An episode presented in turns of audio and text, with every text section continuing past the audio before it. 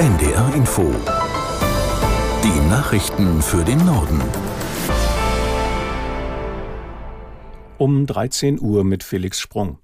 Die niederländischen Bergungsmannschaften bereiten derzeit alles vor, um den brennenden Autofrachter vor der Küste wegzuschleppen.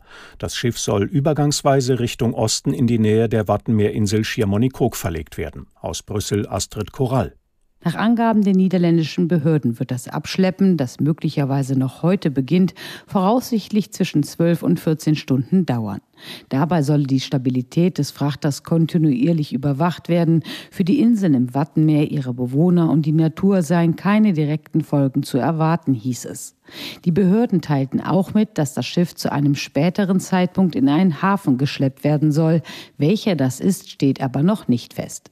Gestern war es Einsatzkräften erstmals gelungen, an Bord des Frachters zu gehen und eine bessere Verbindung mit einem Schlepper herzustellen. Die AfD stellt ihre Kandidatenliste für die Wahl zum Europäischen Parlament im kommenden Jahr auf. In Magdeburg hat dafür am Vormittag eine Bundesdelegiertenversammlung begonnen. Die Debatten und Abstimmungen ziehen sich über mehrere Tage. Aus Magdeburg Jan Breuer. Bevor es hier in Magdeburg tatsächlich ums Personal ging, mussten die etwa 600 Delegierten entscheiden, wann sie über das Programm für die Europawahl entscheiden wollen. Die Mehrheit folgte dem Vorschlag des Parteivorstandes, erst die Kandidaten zu wählen und dann über das Programm zu debattieren. Eventuell sogar erst im Januar auf einer zusätzlichen Versammlung. Angesichts ihres derzeitigen Umfragehochs rechnet die Partei damit, im neuen EU-Parlament mit bis zu 20 Abgeordneten vertreten zu sein. Aktuell stellt sie neun Parlamentarier. Wer die Europawahlliste anführen wird, ist im Moment völlig offen. Als aussichtsreicher Kandidat gilt der sächsische EU-Parlamentarier Maximilian Krah. Er ist parteiintern allerdings umstritten. Die Nominierung dürfte mit langen Debatten verbunden sein. Nach dem Putsch in Niger wird die Europäische Union den selbsternannten neuen Machthaber nicht anerkennen. Das hat der EU-Außenbeauftragte Borrell klargemacht. Er erklärte, dass der demokratisch gewählte Mohamed Bazoum der einzige rechtmäßige Präsident sei und bleibe. Auch finanzielle Hilfen und jede Zusammenarbeit im Sicherheitsbereich seien mit sofortiger Wirkung auf unbestimmte Zeit ausgesetzt, so Borrell. Nigers Präsident Basum wurde am Mittwoch von Militärs festgesetzt.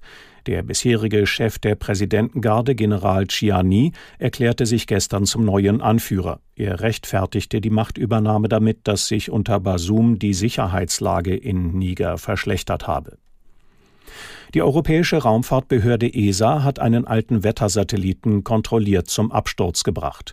Wie die ESA mitteilte, wurde der Satellit Aeolus gestern Abend in die Erdatmosphäre gelenkt. Dort verglühte er dann über der Antarktis. Einzelne Teile fielen wie geplant in den Atlantik. Die Behörde will mit einem solchen Vorgehen das Risiko durch Trümmerteile aus dem Weltraum verringern. Neuere Satelliten sind inzwischen meist aus Materialien gebaut, die in der Atmosphäre vollständig verglühen. Bei der Fußballweltmeisterschaft der Frauen steht das schwedische Team vorzeitig im Achtelfinale. Die Schwedinnen besiegten Italien deutlich mit 5 zu 0. Sie sind die dritte Mannschaft, die für die nächste Runde schon feststeht, neben Spanien und Japan. Italien hat auch noch eine Chance aufs Achtelfinale. Letzter Gegner in der Vorrunde ist Südafrika. Soweit die Meldungen.